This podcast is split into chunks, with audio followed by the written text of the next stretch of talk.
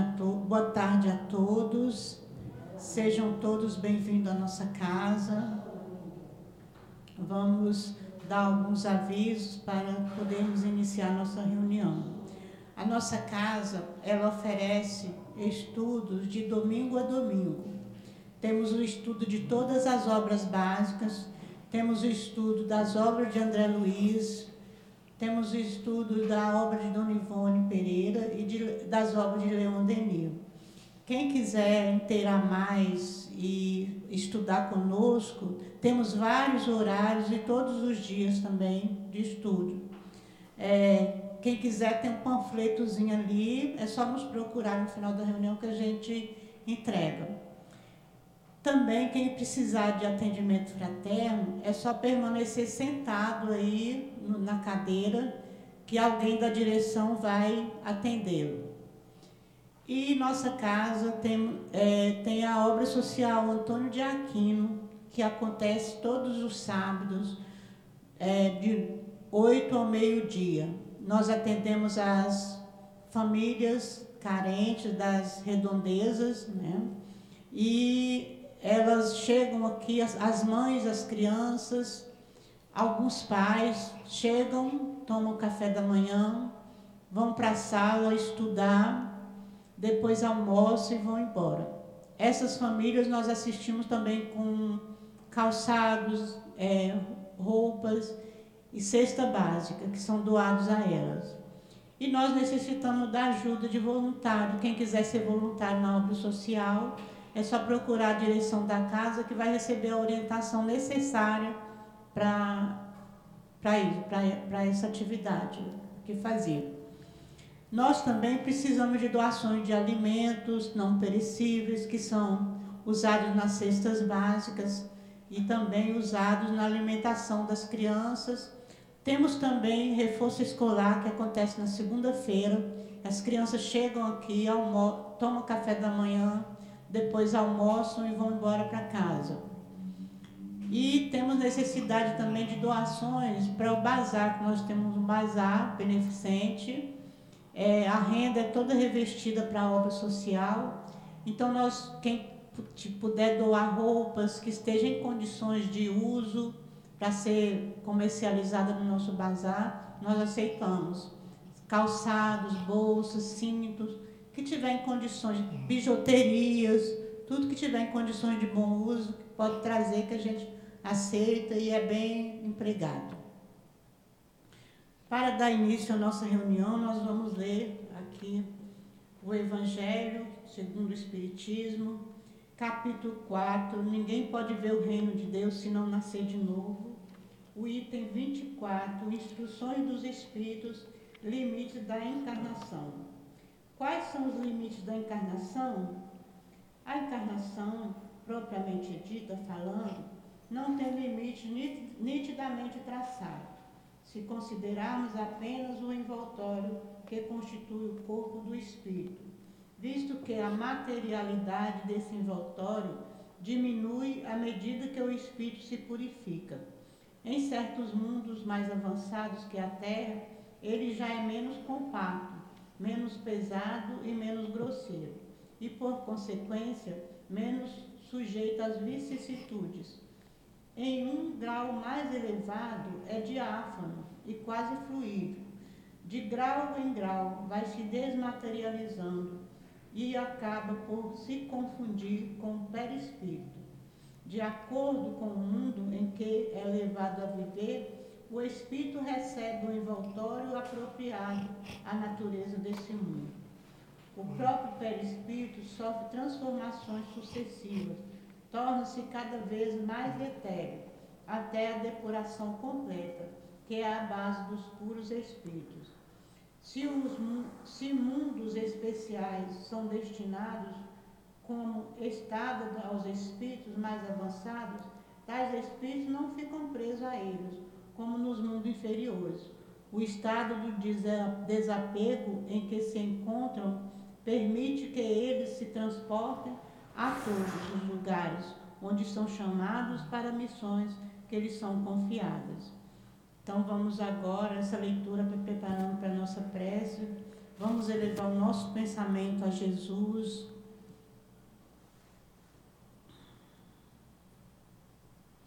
Senhor Jesus, Mestre infinitamente bom, aqui estamos, Senhor, reunidos em Teu nome, pedindo a Tua ajuda, a Tua proteção para a nossa reunião da tarde de hoje.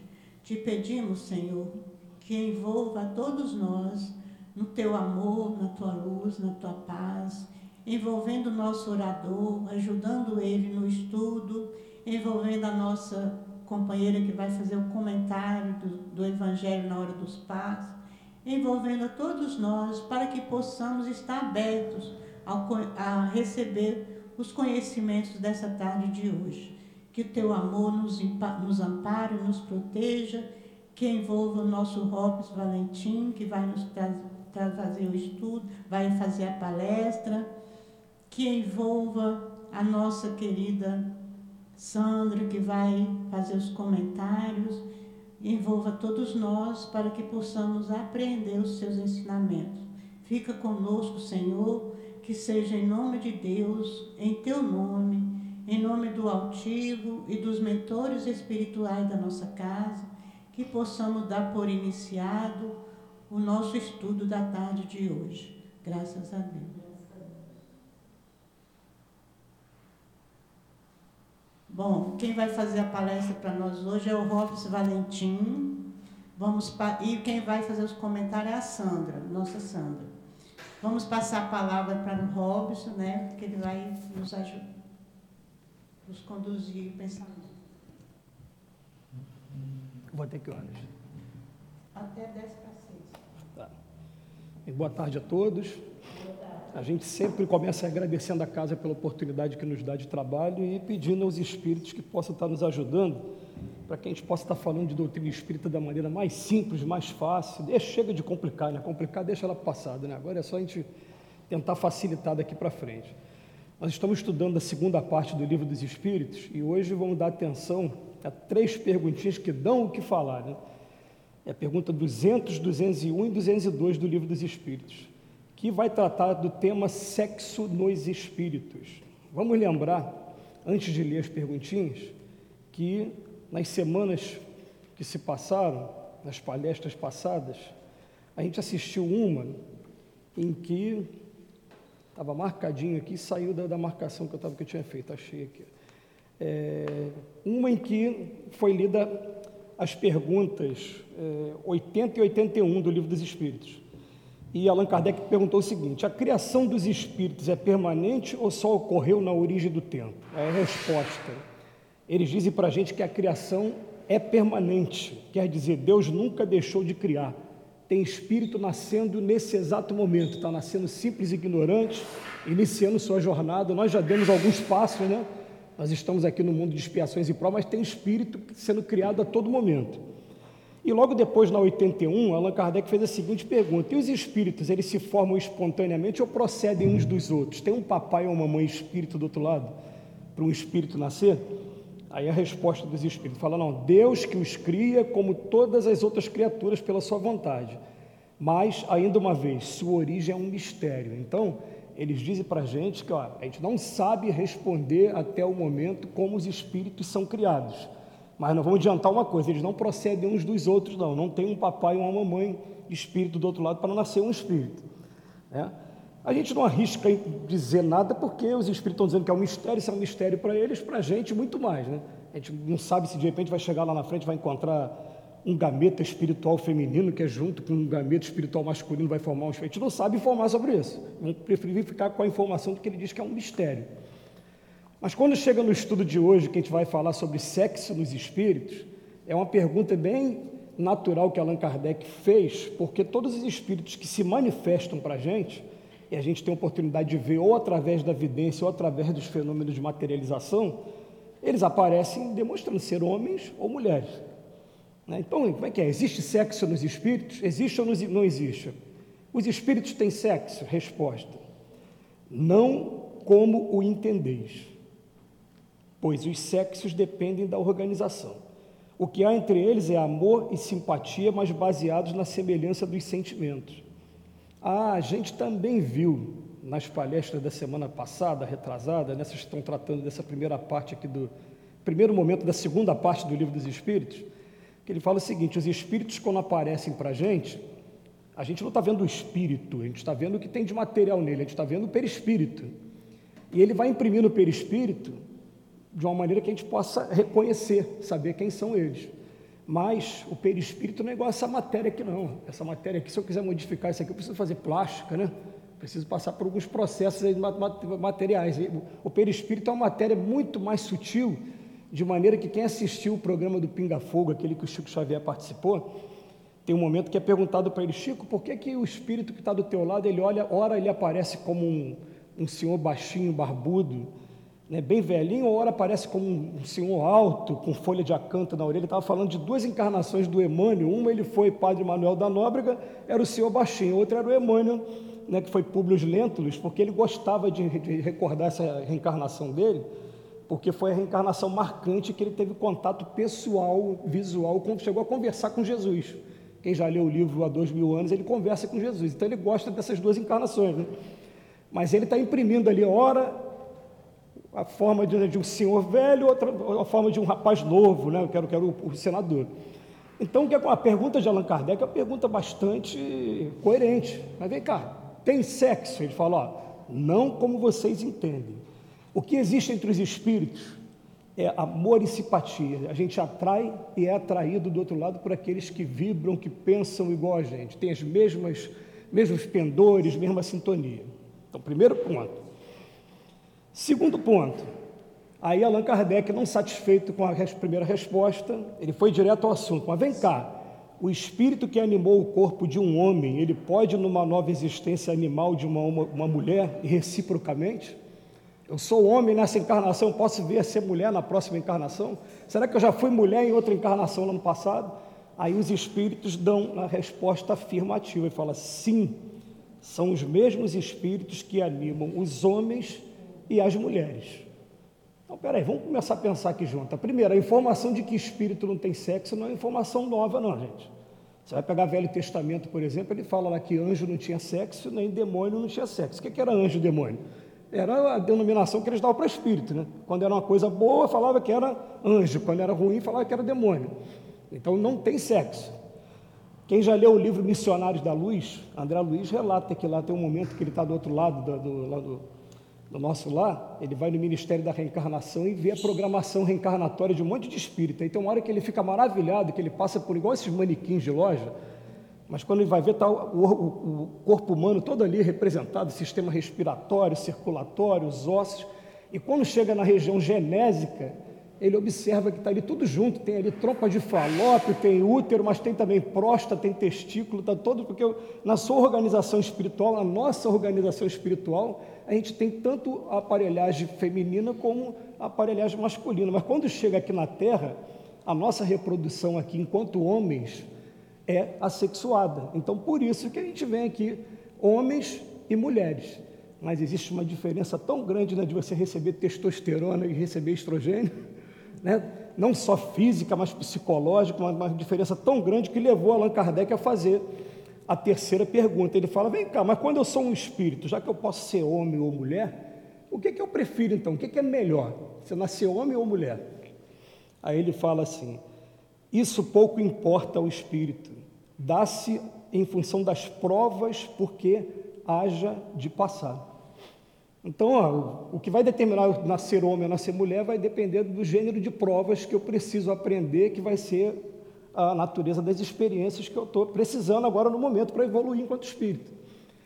Quando a gente tem essas informações, a gente começa a pensar, se vamos pensar a nível de planeta Terra, a nossa civilização. É claro que, ó, quanto mais próximo da origem do espírito, o que, que acontece? mais animalizado nós somos, simples e ignorante, vida distinta, né, aquele mundo primitivo ainda.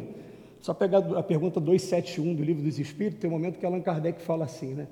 Há mundos onde o embrutecimento e a ferocidade não têm analogia na Terra. Eu falei, meu Deus, melhor nem ver esses mundos, né?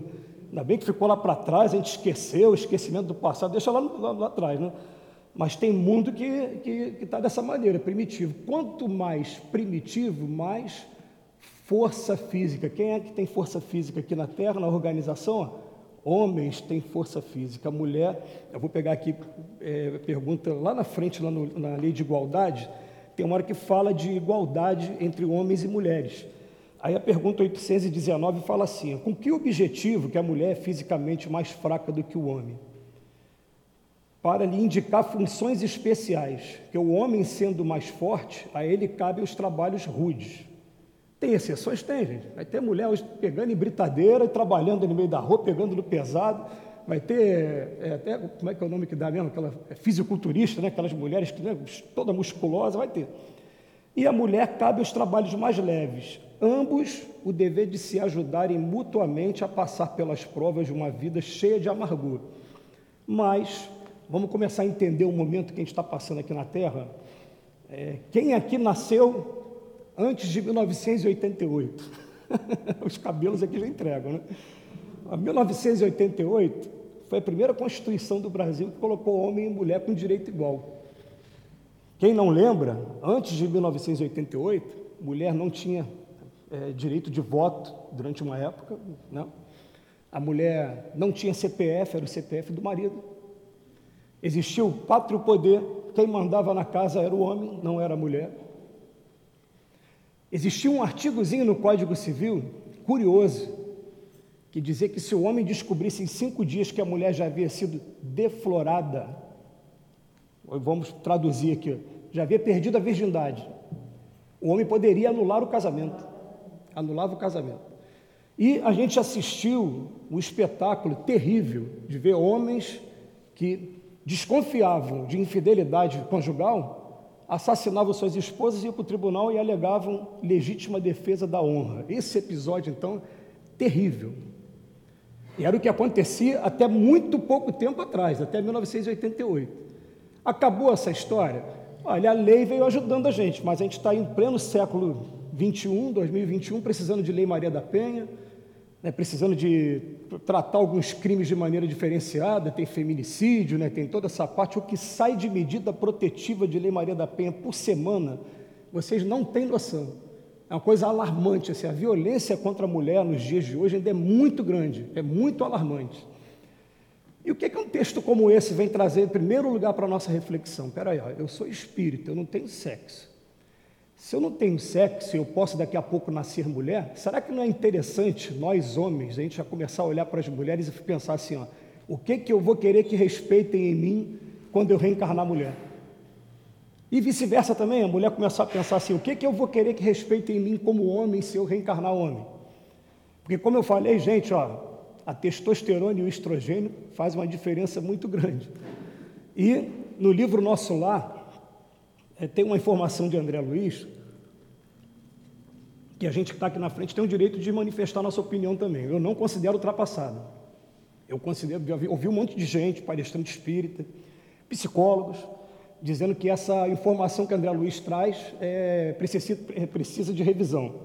Eu não considero, minha opinião aqui, eu estou com o André Luiz até hoje, concordo com ele. Ele diz o seguinte: ele diz que o lar é o ângulo reto quem estuda matemática sabe que o ângulo reto é o seguinte: é uma reta para cima e uma reta na horizontal. Tem um ângulo de 90 graus aqui. Ele fala que o horizontal é o homem, o vertical é a mulher.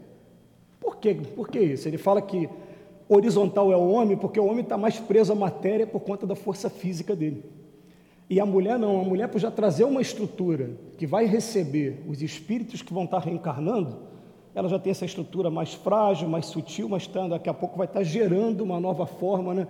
útero, e a gente lembra lá do capítulo 14 do, do livro do, do, Evangelho segundo o Espiritismo, um texto belíssimo do Santo Agostinho, o texto 9, Ingratidão dos Filhos, quando ele fala assim, ó espírita, compreendeis agora o vosso papel, compreendei que quando produzis um corpo, através do sexo, o espírito que nele reencarna vem do espaço para progredir.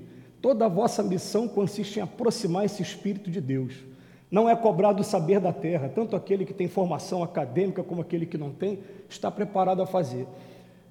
Basta você, desde cedo, começar a observar todas as tendências dos seus filhos e fazer igual o bom jardineiro, começar a podar daqui, ajudar daqui. Qual vai ser a pena se você não cumprir essa missão? Vai ser você provavelmente ver seu filho daqui a pouco numa região de sofrimento, saber que cabia a você ter feito alguma coisa para ajudar aquele espírito. E você, atormentado pelo remorso, vai pedir novas oportunidades para estar reencarnando próximo àquele espírito, para tentar ajudar aquele espírito. Mas não começa a dar essa diferença? Vamos pensar aqui, ó. o que, que eu ia preferir desenvolver em mim enquanto espírito? Ser homem ou ser mulher? Vamos tentar pegar poucas coisas aqui. Tem um livrinho que eu ganhei há muito tempo, né? E que esses dias eu assisti palestra da, da Deusa Nogueira, que acredito que vocês conheçam também, né? Assisti palestra da Dona Malha, elas, elas usaram esse livro, a, a, Vida em Família, Rodolfo Caligares. É um livro bem antigo na doutrina espírita, não sei se vocês conhecem livro. E tem um momento que ele vem falar a psicologia do homem e da mulher. Ó, homem e mulher. Homem é objetivo com as coisas. Né?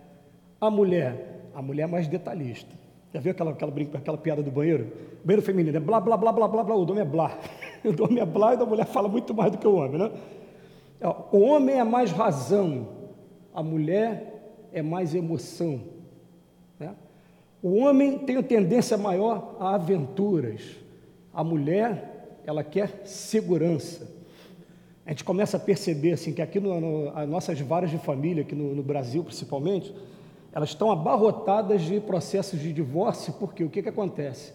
O homem, na maioria das vezes, não está olhando o espírito, ele está olhando a beleza física da mulher.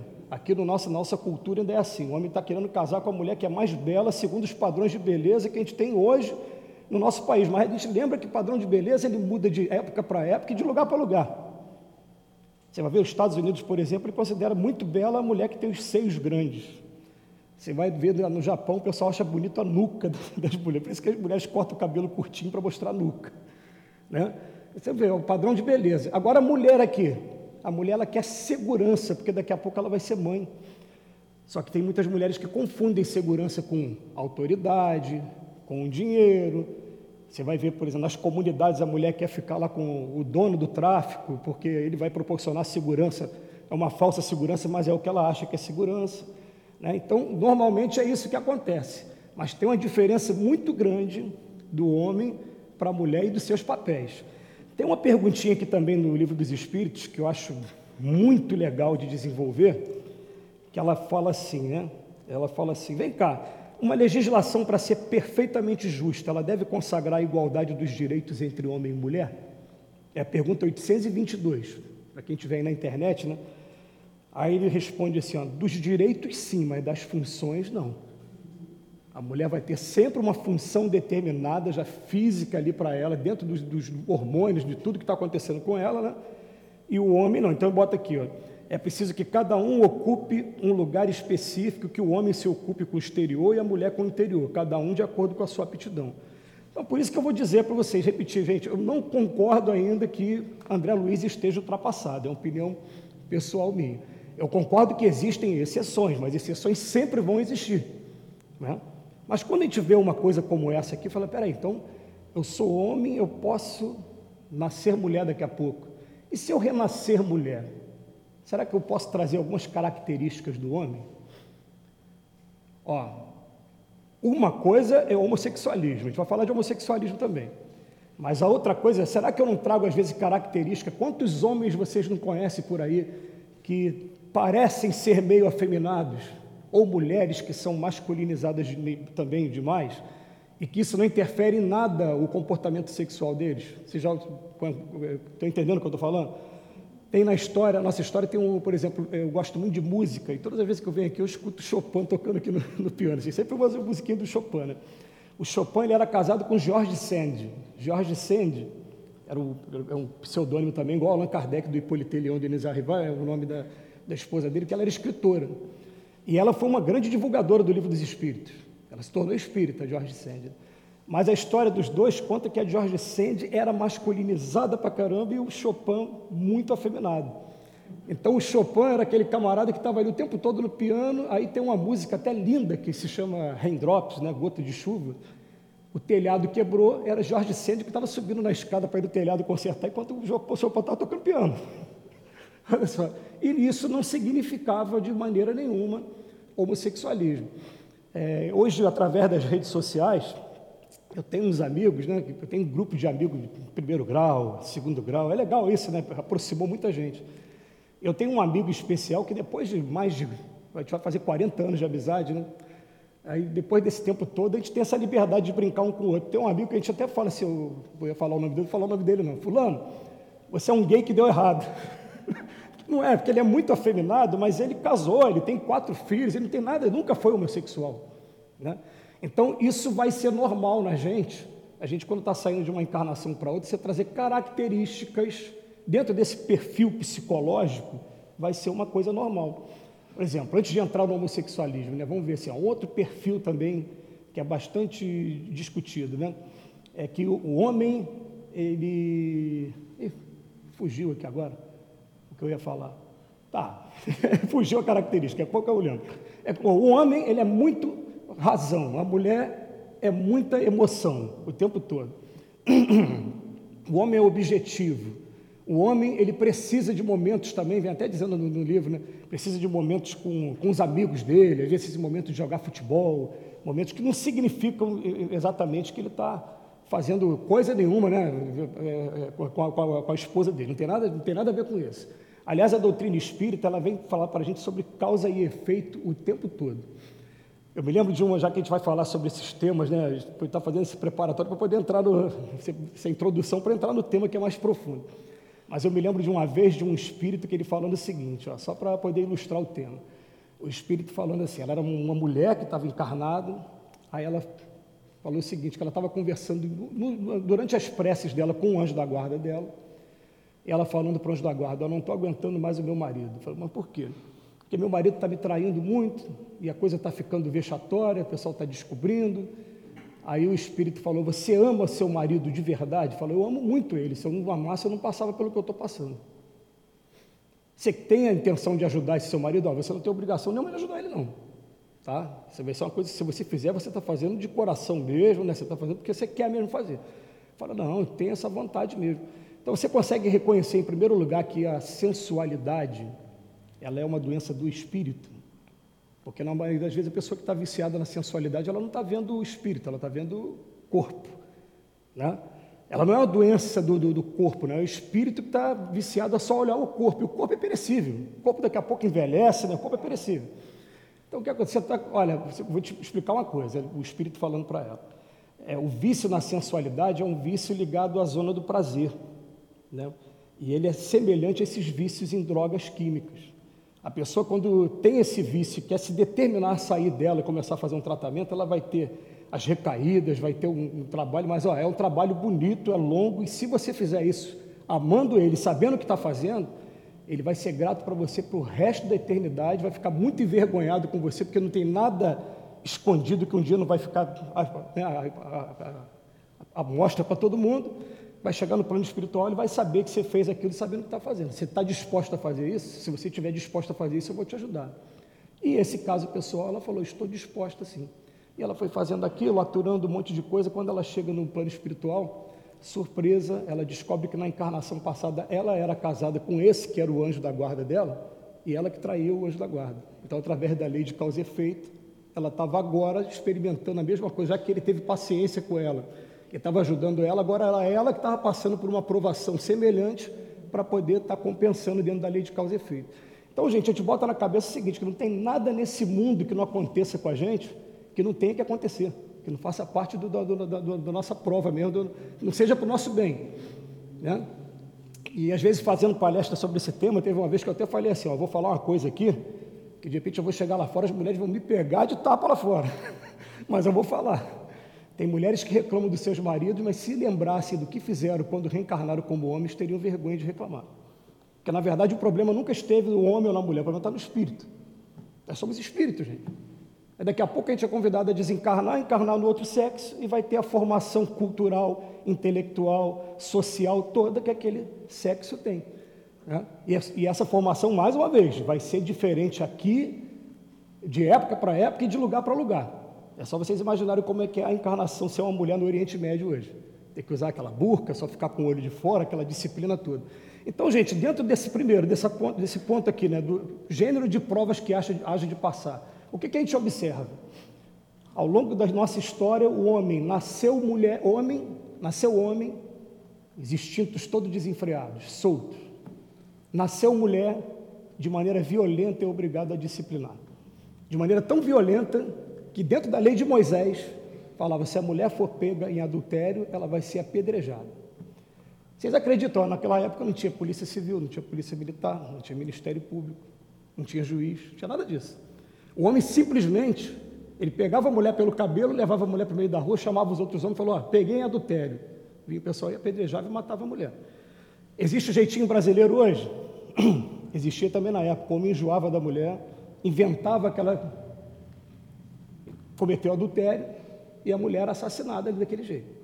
Hoje eu fico vendo, às vezes, essas novelas religiosas, muitas passando na Record, são boas, né, para a gente poder estar tá aprendendo esses valores, mas uma falha que tem assim, muito grande nas novelas, fica aqui uma, até uma, uma crítica que é construtiva, não é destrutiva, é que nas novelas a mulher tem muito direito.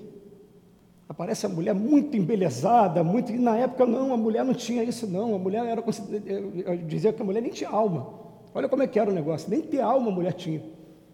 Né? Então, durante muito tempo, nasci homem, instintos todo desenfreado, todo solto. Nasci mulher, eu era obrigada, senão, muitas das vezes eu fui jogado na fogueira, fui condenada pela Inquisição, não sei se é uma informação que é, é para você. Mais de 80% das condenações de fogueira na Inquisição eram de mulheres, era o sexo feminino, não era o sexo masculino. E a coisa vem caminhando até os dias de hoje. Então, Vamos ler aqui de novo, né? Quando se é um espírito errante, prefere se encarnar no corpo de um homem ou de uma mulher. Isso pouco importa ao espírito, vai se dar em função das provas, porque ele age de, pode passar. Aí vem um comentário de Kardec. Os espíritos encarnam como homens ou como mulheres porque não têm sexo, mas como devem progredir em tudo, cada sexo, assim como cada posição social, oferece-lhes provações e deveres especiais e a oportunidade de adquirir experiência. Aquele que fosse sempre homem apenas saberia o que sabem os homens. Então a gente vai começar a pensar assim: Jesus é o quê? É o nosso irmão mais velho, é o espírito mais perfeito que esteve aqui na Terra. Segundo Emmanuel no livro A Caminho da Luz, governador do nosso planeta. O espírito já, já encarnou várias vezes como homem, já encarnou várias vezes como mulher, hoje conhece profundamente o espírito feminino e o espírito masculino tem esse conhecimento, toda essa bagagem toda dentro dele. Olha só que coisa interessante. Né? Agora vamos falar dessa parte, principalmente quando diz respeito aos homossexuais. Né? Porque quando a gente vai estudar o homossexualismo, a doutrina espírita vai ter uma maneira toda especial de tratar do tema e não através da codificação. Os livros da codificação não vão estar falando nada. Allan Kardec, em momento nenhum, vai trazer esse tema. Mas quem conhece lá o Centro Espírita Leão Denis vai ver que teve um companheiro, lá tem um companheiro até hoje, que é o Gibson Basto, que ele estava muito inspirado e ele escreveu um livro na, ali no 2002, 2003, não me lembro. O nome do livro é Entre o Rosa e o Azul, ou Entre o Azul e o Rosa, eu não lembro qual é a, a ordem de um ou de outro. Né? Mas a intenção foi falar sobre o homossexualismo, foi falar para a gente o seguinte: ó, é um gênero de prova duríssimo, né? porque normalmente a pessoa que está sendo homossexual nesse momento, ele queria estar no outro sexo, eu estou com o corpo trocado, e ele vem procurar explicar para a gente como é que esse fenômeno do corpo trocado ele vai acontecer. Mas antes de mais nada, o Divaldo Pereira Franco trabalhou também durante muito tempo palestras sobre esse tema. Então ele falava para a gente assim, né? quando, principalmente quando ele lançou o livro Sexo e Obsessão do Manuel Filomeno de Miranda, não sei se vocês já leram esse livro ele falava assim: gente, ó, se você descobrir que você tem um comportamento, uma tendência homossexual, ó, fique calmo, você tem dois caminhos. Ou você pode lutar contra isso, e como é que você vai lutar contra isso? Você vai lembrar que nós temos um chakra chamado chakra genésico, que é responsável pela criação. Toda a energia criativa sai desse chakra. Então vai ter pessoas que, por exemplo, os professores usam muito criatividade. Quem trabalha com arte, com música, com poesia, vai estar usando essa criatividade e a pessoa opta por ter uma vida celibatária, resistindo né, às tentações que estão acontecendo e descarrega aquela energia toda do chakra genésico em tudo que for criativo. Tá, fica aí, ó, não é uma coisa impossível. Outra, outra opção, assuma, mas escolha uma pessoa só e seja feliz com essa pessoa, faça essa pessoa feliz. Porque, olha, pior vai estar aquela pessoa que está na poligamia. Porque na poligamia você está se comprometendo com um montão de gente e criando, através da lei de causa e efeito, um montão de situação que você vai ter que resgatar lá na frente. Né? Então o Divaldo fala assim, ó, só não pode é fazer, como por exemplo, vem na minha cabeça aqui agora, não sei se vocês viram a história do cantor Elton John, ele tentou suicídio algumas vezes porque não conseguia admitir o homossexualismo dele. Aí o espírito chegar ao ponto de correr para o suicídio e para o martírio todo que passa o suicida, que a gente sabe que é um dos piores sofrimentos que um espírito pode passar, porque, porque não queria admitir isso. Ele falou: não, calma, são esses dois caminhos. E o Divaldo vinha falando para a gente assim, lá no início do, do século, olha, e, e se preparem, porque as próximas gerações agora, é o que está acontecendo hoje, vai ter muito caso de homossexualismo. Por quê? Porque são aqueles espíritos que estavam encarnados lá na década de 60, na época do paz e amor, na época do movimento hippie, na época do sexo livre. E o que, que é o homossexualismo? Se eu sou um espírito e não tenho sexo, o que, que é o homossexualismo? É o espírito que estava, vou usar a palavra aqui, ó, viciado numa polaridade.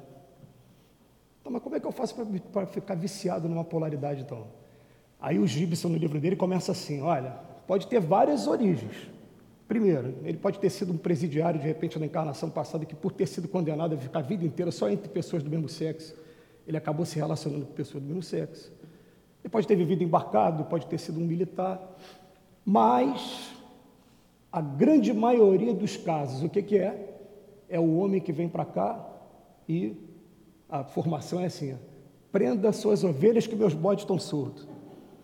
Aí ele começa a namorar uma, namora duas, daqui a pouco está colecionando, está botando no caderno, né? dez, cem, namorou mil.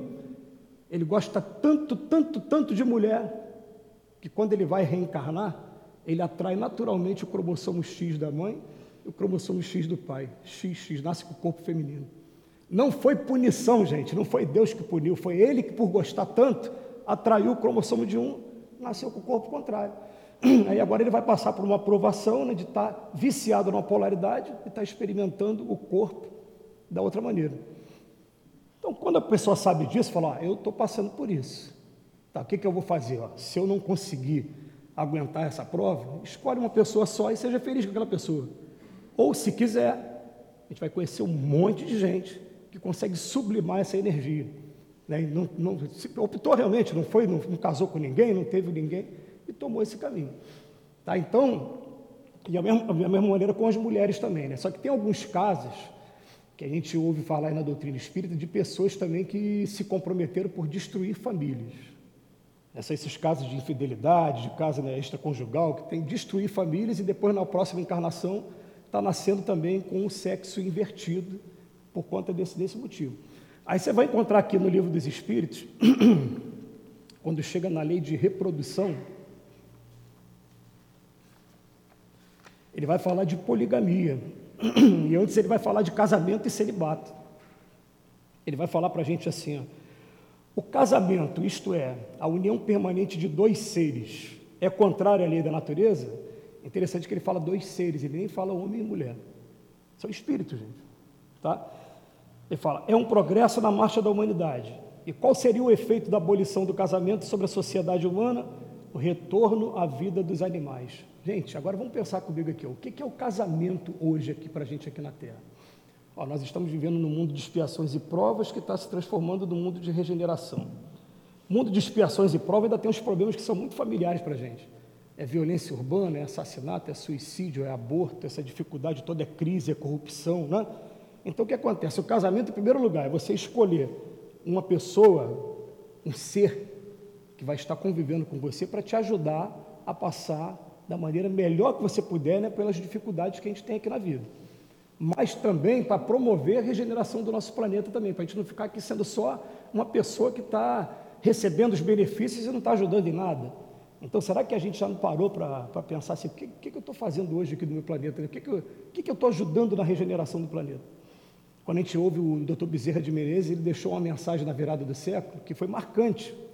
Ele deixou numa uma mensagem psicofônica né, e depois foi para o livro, para o livro Seara Bendita, escrito por irmão Fu. Ele fala assim: não é mais admitido ao espírita do século XXI se limitar a vir à casa espírita só para sentar e assistir palestra. Está na hora de terminar a reunião, procura a direção da casa, quais são as atividades que tem, o que, que a gente pode ajudar, pode fazer alguma coisa, o que, que eu estou fazendo para ajudar na regeneração do planeta. Vocês viessem aqui hoje, de manhã, uma obra social maravilhosa, um montão de gente ali para ser assistida ali. Pra, pra... Então, o que, que, tá, tá, tá, o que, que a gente está esperando? E depois ele fala assim: chegou a hora também da gente promover os nossos centros espíritas em centros de renovação social, em sair das fronteiras de ficar somente ensinando a doutrina espírita dentro da casa espírita. Né? E, inclusive, ele faz sem, sem mesmo ter a preocupação de se vai converter a pessoa para o espiritismo ou não. Quer dizer, tem muitas pessoas que vêm para cá para receber, às vezes, cesta básica, nem, nem são espíritas, são de outras religiões.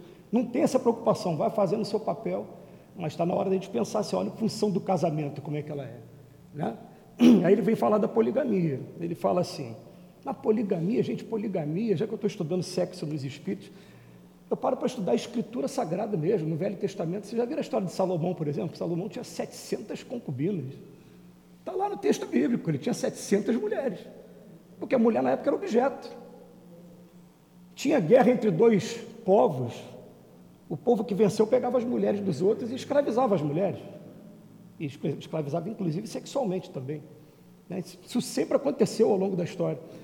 Então ele vem perguntar aqui para a gente, vem cá, é, primeira pergunta, 700. A igualdade numérica que mais ou menos existe entre os sexos constitui um indício da proporção segundo a qual devem se unir? Fala sim, pois tudo tem um objetivo na natureza. Tem lugares que existe desproporção de homem e mulher. Eu me lembrei aqui agora, eu não sei como é que está hoje, vou pegar um dado que é lá da década de 90, tá, gente? Então, se alguém estiver me ouvindo de lá, né? é, Caxias do Sul, no Rio Grande do Sul, era um lugar que a proporção era cinco mulheres para um homem. Então era o lugar das mulheres solitárias. Muita mulher solitária, não tinha marido para todo mundo. A mulher tinha que sair daquele lugar e ir para outro lugar para casar com alguém. Né? Também é um gênero de prova. Tá? Mas ele vem perguntar aqui: qual das duas, a poligamia ou a monogamia, está mais de acordo com a lei da natureza? Resposta: a poligamia é uma lei humana cuja abolição marca um progresso social. Vou ler de novo. A poligamia é uma lei humana cuja abolição marca progresso social. O casamento, segundo as vistas de Deus, deve estar fundamentado na afeição dos seres que se unem. E com a poligamia não há afeição real, há apenas sensualidade. Gente, essa resposta é maravilhosa, que eu já me vi conversando assim em ambiente, com amigos que não são espíritas, né? E uma vez um, um amigo meu, tem lá as provas dele, ele tem que respeitar todas as provas que as pessoas passam, ele falou assim, eu amo as três. Eu falei, mas você não ama as três de jeito nenhum. Não ama as três, tira isso da tua cabeça. Você está tentando aprender a amar uma, e normalmente as outras duas é só sensualidade. Normalmente as outras duas é só sensualidade. Mas para aprender a amar, gente, aquele amor igual amor de mãe, que olha para o filho e sabe quando o filho está precisando de alguma coisa, né, que conhece, é uma pessoa só, você só vai aprender quando for com uma pessoa só. Aí você aprender aquilo, desenvolver aquilo com uma pessoa só, aí você vai jogar para o restante da humanidade, vai começar a jogar para seus amigos na religião, né? para tudo mais. Poligamia não tem afeição real, está aqui no livro dos Espíritos, o que tem é apenas sensualidade. Então, outro ponto para a gente abordar aqui, o Gibson também ele vem falar o seguinte: ó, se eu sou um espírito e fui criado simples e ignorante e não tenho sexo, mas o comportamento sexual da Terra ainda precisa de muitas revisões. Né? Eles falam muito em colônias do outro lado, da, da, da, preparando a pessoa para uma vida aqui conjugal. E também vou deixar a pesquisa de vocês, não vou entrar muito no tema, porque esse tema nem exige que eu fale sobre isso, mas tem a Cidade Estranha, pesquise depois está no livro do Manuel Flamengo de Miranda, né, do Sexo Obsessão, cidades que ficam só espíritos sexólatras, alimentando seus vícios, se preparando para vir aqui obsediar, né? depois leio com calma isso aí. Aí leva a gente também a seguinte, a seguinte reflexão: e o comportamento sexual nosso enquanto espírito? Aí o Gibson fez uma questão de, fazer, de tratar assim, ó. ele fala assim para a gente: nós somos, fomos criados simples e ignorantes, todo mundo. Primeiro degrau, ele fala assim, né? É o maníaco sexual, muito semelhante ao animal. O que, que acontece com o animal? Cio, ele vai saciar aquilo de maneira instintivamente, sem preocupar né, com, com, com responsabilidade nenhuma. Não tem responsabilidade nenhuma. Primeiro degrau, todos nós passamos por isso. Todo mundo passou pelo simples ignorante, todo mundo começou nesse degrau. Fomos para o segundo degrau, ele chama Dom Juan. O que, é o Dom Juan? Dom Juan é aquele que já tem um pouquinho de inteligência, vai usar toda a sua inteligência, seu magnetismo para conquistar o máximo de companheiros que puder. Vai ter um montão de companheiro por aí. Aí evolui mais um pouquinho, vai cair no marido infiel. que é um marido infiel? Já é, assume a responsabilidade de um relacionamento, mas não resiste ainda aos convites extraconjugais. Tá.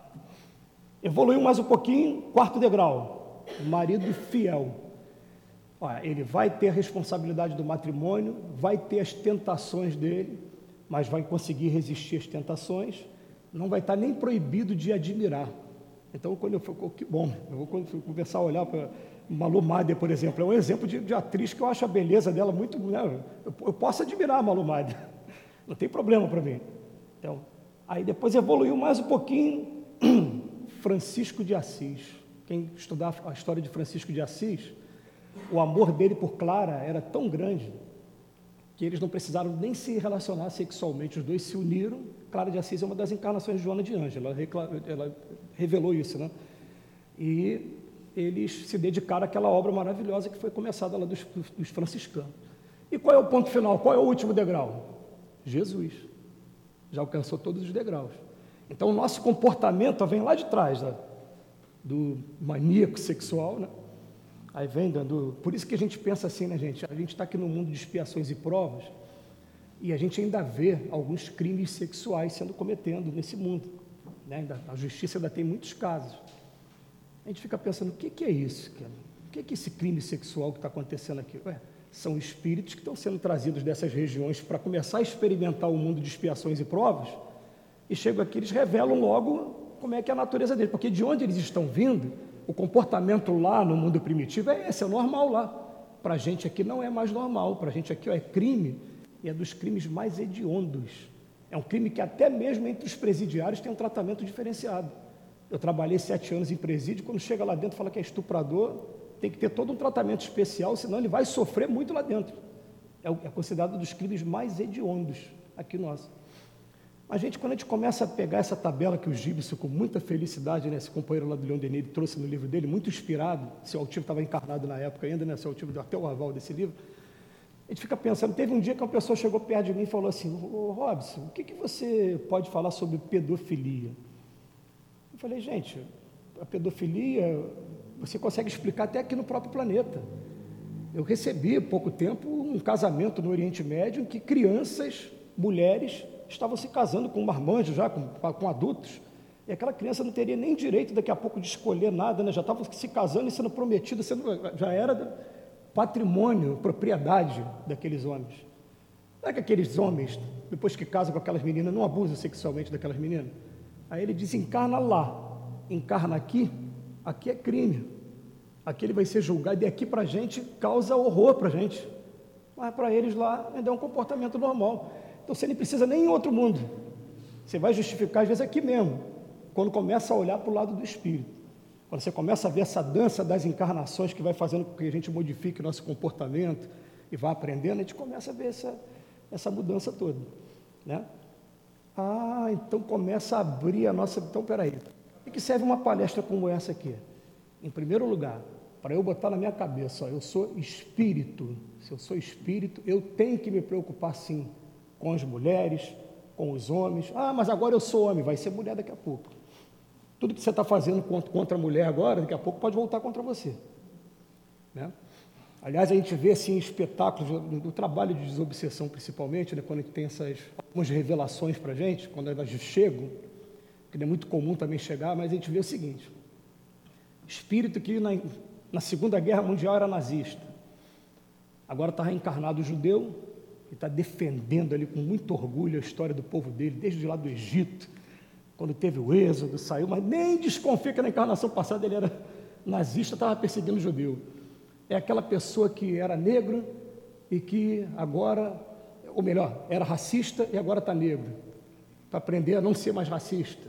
Então, gente, tem uma, uma lição do Hamed, esse espírito Hamed, ele tem uns livros maravilhosos, leiam os livros Dores na Alma e Prazeres da Alma, principalmente. Tem vários livros, mas esses dois livros, ele vem falar assim para a gente: ó, gente, tenham muito cuidado, muito cuidado com aquilo que vocês têm, assim, pavor, ojeriza, né, odeiam aquilo gratuitamente. Porque se você odeia aquilo gratuitamente, é porque você não sabe disso. Mas você tem um passado espiritual muito próximo com aquela experiência ali. Que... Aí eu falei, peraí, peraí, como assim? Aí eu pegar o exemplo do alcoólatra. A pessoa começa a beber dizendo que ela está bebendo socialmente. Eu só bebo socialmente, só final de semana. Aí começa a viciar, porque o prazer do álcool, né? E, álcool aqui no nosso, nosso, nosso mundo, aqui, principalmente no nosso país, é o que? Sinônimo de festa, de confraternização. Sair da obrigação, vou para o álcool, não é isso que faz, todo mundo faz? Aí você se vicia teu corpo, teu espírito. O que, que acontece? Daqui a pouco a conta vem. Quando a conta vier, não só através da obsessão, dos espíritos te sugando, né? não vou entrar nesse, nesse detalhe. O teu corpo físico, você vai começar a sofrer do, do fígado começa a sofrer do fígado, você pode desencarnar levando esse problema para o plano espiritual, daqui a pouco reencarna ainda trazendo, e vem nesse sofrimento, até que chega um ponto que você consegue sair, quando você consegue sair, qual é a primeira reação? A reação mais próxima. Pavor, não quero chegar perto dele. Conseguiram entender? Então, muito cuidado quem é homofóbico, né? quem é esse pessoal que pratica, pratica feminicídio, é muito cuidado, porque pô, significa. O que, que justifica você ter esse comportamento tão negativo, tão contrário, tão. Você tem um, uma experiência tão próxima ali e não lembra disso. Né? E a gente está trabalhando hoje, através do, do, da psicologia, um fenômeno chamado transferência. O tempo todo você se colocar no lugar das pessoas para tentar respeitar as pessoas. Gente, como eu falei de homossexualismo, vamos pensar assim: pessoas maravilhosas que a gente vai encontrar na nossa sociedade, pessoas que são exemplo de profissionais, exemplo de trabalhadores, cumpridores dos seus deveres, e que são discriminados só pelo fato de serem homossexuais, às vezes não têm direito a trabalho, né, têm dificuldade de promoção no trabalho. Mas por que isso? É esse o, o, o chamado de hoje, principalmente com um tema desse, para a gente começar a refletir. E se eu tivesse no lugar daquela pessoa? Aí me lembro que os atores aí, Tony Ramos, né, e a outra não me lembro o nome da outra atriz, não, né? Fizeram aquele Se Eu Fosse Você. Eu... É Glória Pires, né? Fizeram, ah, acordaram no dia seguinte, um, um no outro. Gente, tenta imaginar isso. Tenta imaginar, vem cá, eu estou olhando para o meu corpo agora, se eu tivesse no outro corpo, caramba, que dificuldade que eu ia ter. Né? Principalmente no meu caso, se eu tivesse no outro corpo agora, a polaridade, que dificuldade, eu ia ter que me virar aqui, dar um jeito. Mas se está acontecendo, está acontecendo para o meu bem. Porque vai ter um momento, e se está acontecendo, eu vou começar a botar na cabeça, por que, que eu estou viciado nessa polaridade? Mas tem opção. Não fica, fica tranquilo. Ou você escolhe assumir ou escolhe lutar contra. Mas não vai se martirizar por conta disso. Não dá uma solução bem mais interessante, essa, essa solução que o Divaldo Pereira Franco, isso foi o Divaldo que trouxe para a gente. Não é bem mais interessante? Então, no primeiro momento, para a gente pensar assim, ó, qual é o papel que eu estou ocupando hoje? O que, é que eu estou fazendo da minha sexualidade hoje? Eu nasci homem, eu nasci mulher. Estou aproveitando essa oportunidade? O que, que eu tenho feito? Estou desenvolvendo essa coisa da maternidade com as mulheres? Eu imagino aqui, né? Já devo ter passado por isso, mas você gerar um ser dentro do seu próprio útero deve, deve ser uma coisa maravilhosa. Eu sei que tem as transformações do corpo, engorda um pouquinho, tem que perder peso depois, tem isso, mas deve ser uma coisa maravilhosa. Essa encarnação não, essa encarnação está aqui, ó, testosterona. E a gente pensar assim, ó, pensar enquanto espírito, aí a coisa vai ficar mais fácil, a gente vai conseguir né, compreender, vai conseguir seguir melhor. E vai entender também o papel das mulheres aí durante o, o Evangelho. A gente vai ver, por exemplo, ó, existe uma corrente muito grande aí, que confundiu as coisas, falou que Jesus podia ter tido alguma coisa com Maria Madalena. Né? E, gente, a gente que conviveu com seu altivo, primeiro exemplo que veio na cabeça, que seu altivo celibatário, não casou. Né? A gente conviveu com Chico Xavier, está convivendo ainda com Divaldo Pereira Franco. Você vai, Jesus, claro que Jesus não teve um relacionamento. Se tivesse, a primeira coisa que aqueles que quisessem falar o contrário, né, denegrir, eu dizer era isso, né? Eu não teve nada disso. Mas ele soube compreender a mulher como ninguém. E aí, Maria Madalena, para vocês pesquisarem depois, ela tem uma história maravilhosa, está tá descrita por Humberto de Campos é, Maria Madalena fala para Jesus: Jesus, que desgraçada sou eu que não posso gerar um filho do meu próprio ventre. A Maria Madalena era estéreo. Aí Jesus fala para ela assim: Mas quem será mais desgraçada? Aquela que não pode gerar o filho do próprio ventre ou aquela que não pode nem cuidar das crianças dos outros ventres? Ela captou a mensagem e ela terminou a existência dela cuidando de crianças órfãs e de leprosos. Ela entrou no leprosário, ficou trabalhando com leprosos até um dia de que pegar a lepra também e desencarnou ali, feliz ali do lado do Cristo. Aí se a gente pega, por exemplo, o exemplo de Leopoldo Machado, que é o patrão da minha casa, eu sou do Centro Espírita Leopoldo Machado, também fundado através do, do, do, do, do CELD. E Leopoldo Machado foi o incentivador das mulheres, porque as mulheres na década de 50 não tinham papel dentro da casa espírita. Não tinham direito dentro da casa espírita. E veio Leopoldo Machado e falou: cadê o papel das mulheres? Aí, quando aparece o papel das mulheres, o que, que acontece? Ó, hoje, faça essa pesquisa aí. Ó. No judiciário, mais de 80% das, dos juízes, dos promotores, dos defensores são mulheres, com a capacidade intelectual e uma capacidade administrativa muito maior do que os homens. A gente ficava proibindo o tempo todo, e a mulher hoje ainda tem que se desdobrar mais ainda, né? que ela tem que ser profissional e tem que ser ao mesmo tempo mãe, dona de casa, e se desdobra. Então, não tenho a menor dúvida do que eu vou afirmar aqui para vocês. Não vou dizer que a mulher é mais evoluída que o homem, não. Eu vou dizer que a mulher, por estar encarnada como mulher, ela está tendo muito mais oportunidade de avançar nas suas provas, de desenvolver, se desenvolver como espírito do que nós homens, porque por nós estávamos muito voltados para a matéria. Era isso que essa, essa característica que eu ia falar aquela hora, eu sabia que eu ia lembrar. né? A mulher tem uma intuição que o homem está muito longe de ter, porque ela está mais voltada para o Deus. Ela está naquela reta para cima ali do, do André Luiz, né? Então, ó, nós homens aí, quando a mulher tem uma intuição, ela enxerga lá na frente, coisa que a gente só vai enxergar lá muito depois. Ouçam as mulheres e preste atenção no que ela está falando, fica, porque ela, o que ela está falando ela tem sentido, ela está pescando isso. Tem, por que será que o número de médios de mulheres acaba sendo também muito grande? Por causa da sensibilidade delas. A gente está aqui embotado pela matéria, né? Então, muitas mulheres estão trabalhando dessa maneira. Mas todos nós somos espíritos. Então, vamos começar a honrar essa, essa situação, né? fazendo isso da melhor maneira. Falar, assim, já que eu fiz isso no passado, agora eu quero fazer daqui para frente de maneira diferente. E quero esse tipo de comportamento comigo também quando eu estiver do outro lado, porque na verdade são todos lados evolutivos. Deus não quer punir ninguém, Deus só está querendo o nosso bem é para frente e para o alto com Jesus. E está faltando dois minutos, me deu vontade aqui, vou, só de trazer para vocês uma poesia do, do, do, Jesus Gonçalves. Engraçado, muito tempo que isso acontecia, mas deu vontade. Jesus Gonçalves falava assim para a gente: quem do Evangelho aprender sua real substância, não poderá mais viver nas sombras da ignorância.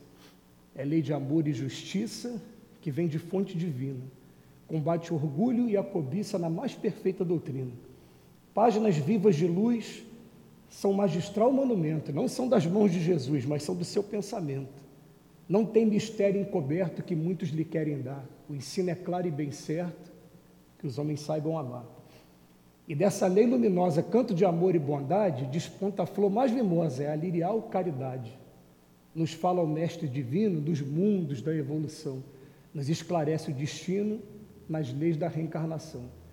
Bendito todo que seja essa torrente de luz, e digo: Bendito seja o Santo Mestre Jesus. Cumpra o Evangelho ensinar com lealdade e clareza, sem confundir ou deturpar a sua sublime pureza. Que quem do Evangelho aprender sua real substância, não poderá mais viver nunca mais nas sombras da ignorância. Que Jesus nos abençoe hoje e sempre. Espero que nossas palavras tenham sido de alguma utilidade aí, né, gente? Nós agradecemos ao Robes Valentim pelos estudos da noite. Convidamos aos médios que ocupem os seus lugares.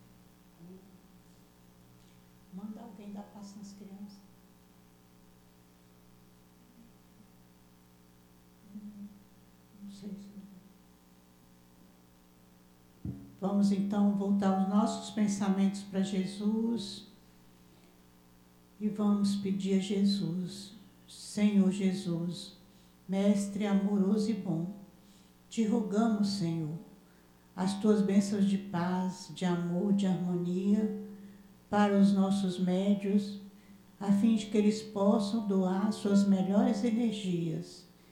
Que teu amor possa envolver a todos nós nesse instante, Senhor, possamos receber aquilo que estamos necessitados desta casa de amor que tanto nos tem oferecido.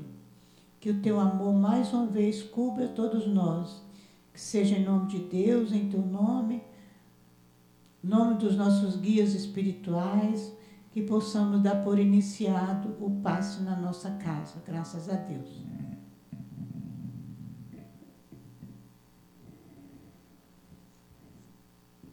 Limites da encarnação. Quais os limites da encarnação?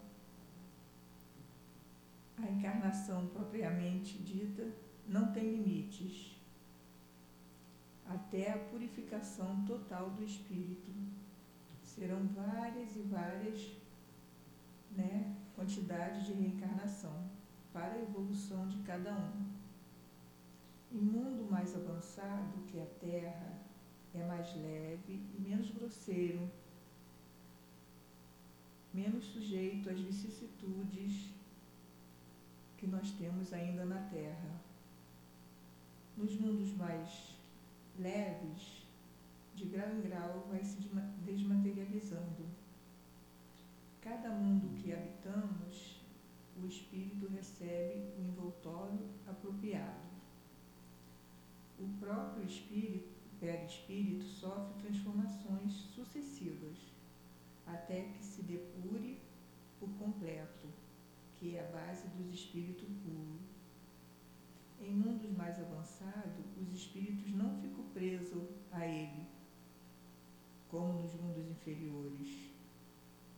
Eles são livres para cumprir missão onde são chamados, em todos os lugares. A encarnação na Terra ainda é limitada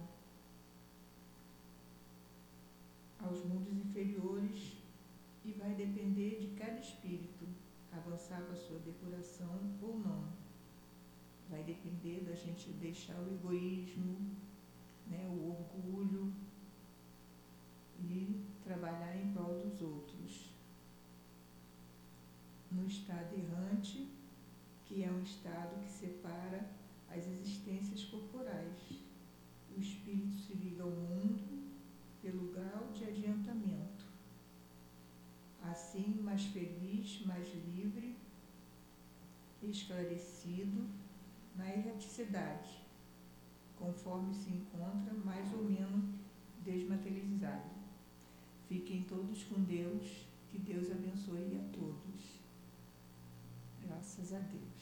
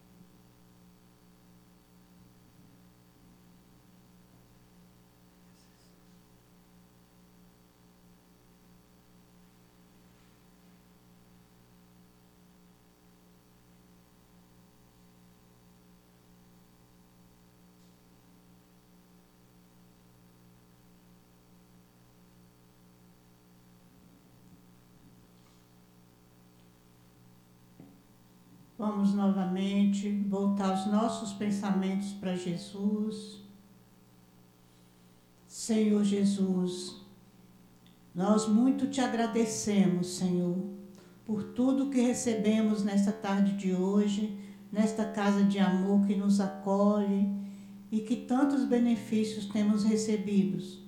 Te agradecemos e te pedimos que leve-nos para casa sob a tua proteção, sob o teu amparo, sob a tua paz, e que as bênçãos que aqui recebemos, Senhor, possamos dividir com os nossos familiares. Se conosco agora e sempre, que seja em nome de Deus, em teu nome, Jesus, em nome do altivo e dos mentores espirituais da nossa casa que possamos dar por encerrado a nossa reunião da tarde de hoje. Graças a Deus.